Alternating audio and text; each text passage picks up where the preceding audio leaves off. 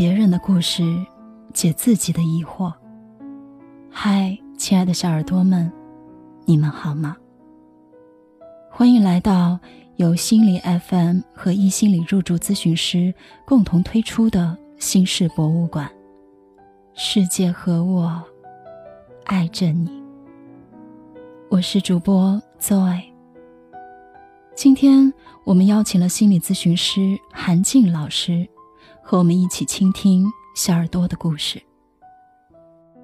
一位名叫莎莎的听友向我们诉说了她在家里的烦恼。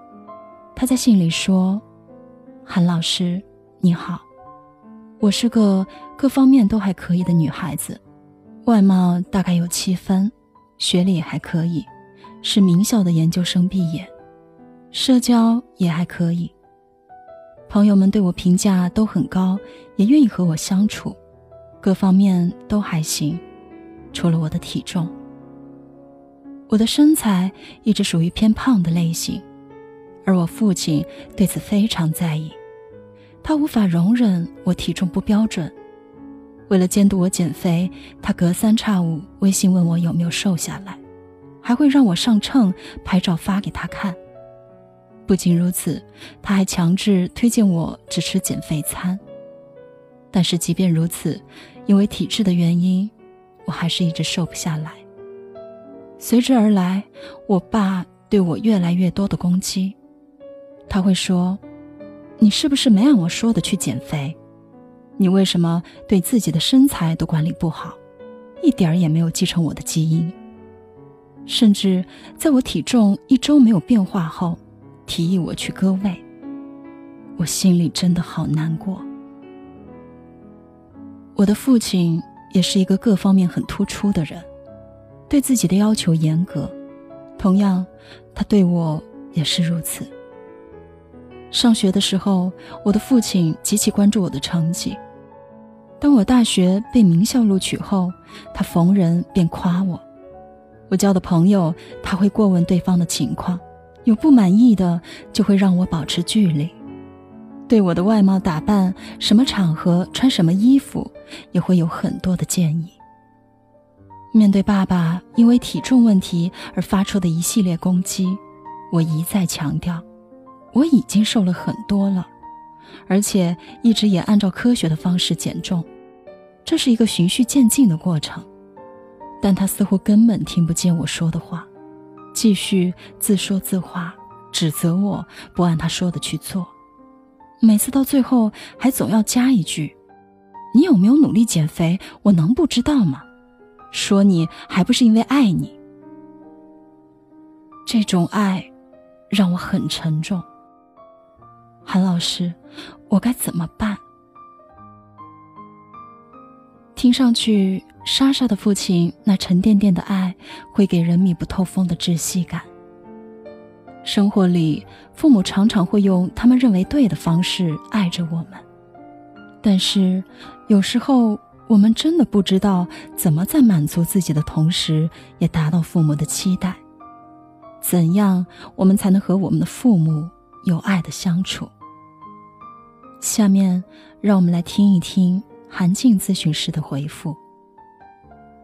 韩老师这么说：“莎莎，你好，看得出来，你父亲的爱让你喘不过气儿来，这份爱有些沉重。很多人的父母就像你的父亲那样，对子女进行很多评价和控制。当子女反驳的时候，他们立马回击：‘你有没有按我说的做？怎么想的？我怎么可能不知道？不看看谁把你养这么大？’”说你都是为了你好，听上去多么胸有成竹啊！言下之意是，这个世界上最了解你的人是我，而我这些做法出发点也都是爱你。这类父母通常都很自恋。那如何减少自恋性父母对我们的消极影响呢？首先，作为子女，我们需要看到。我们的父母并非生来如此，自恋的背后隐藏着深深的孤独和恐惧，这和他们在孩童时代遇到过的事情也是息息相关的。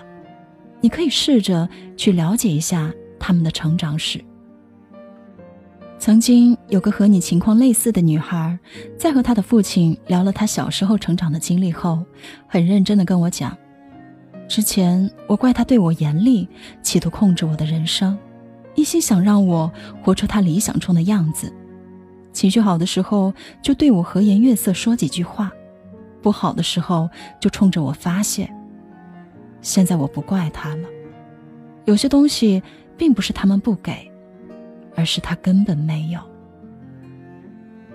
是啊，有的时候我们渴望自恋的父母给我们更多关注和接纳，这就好像我们向一个乞丐要百元大钞，而他们给我们的却是一块发霉的面包，并不是他有钱舍不得给，而是发霉的面包已经是他们有的最好的东西了。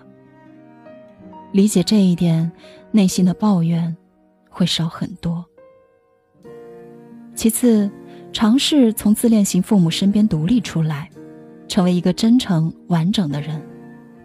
对于自恋型父母的孩子而言，父母要么管太多，要么就是完全忽视。小时候一直被忽视，导致情感无法得到满足，直到成年，我们依旧渴望父母的赞赏和关注。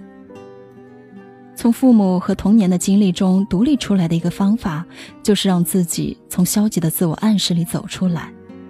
那些我做的不够好，我没办法信任自己的观点，由于你自身内化，就好像父母一直在你耳边唠叨。试着变成肯定的自我暗示，和之前比，我已经有了很大的进步，我可以为自己的人生负责。这样。你才有希望把自己当成一个独立的人来对待。同样的，在面对自恋型父母的控制或忽视的时候，尝试成为一个观察者，不要急于做出反应，而是对情景和情绪做出仔细的观察，了解情绪背后的原因，父母表达背后的含义，你会更加有能力做出合适的反应。到那时。父母以爱为名的自恋对你的影响力会进一步减弱，你会更加有能力过好自己的生活。听完韩老师的回答，不知道小耳朵们也有没有一些新的收获呢？欢迎大家踊跃留言讨论。如果小耳朵们也有自己的故事或是疑问，可以在节目或者心理 FM 公众微信号留言。想要进行一对一私密的心理咨询的小耳朵们，可以在心理 FM 微信公众号留言。想要进行一对一私密的心理咨询的小耳朵们，可以在心理 FM 公众号后台回复“咨询”，获取咨询师的主页信息。好了，今天的心事博物馆就到这里，我是 Zoe，各位小耳朵们。晚安了。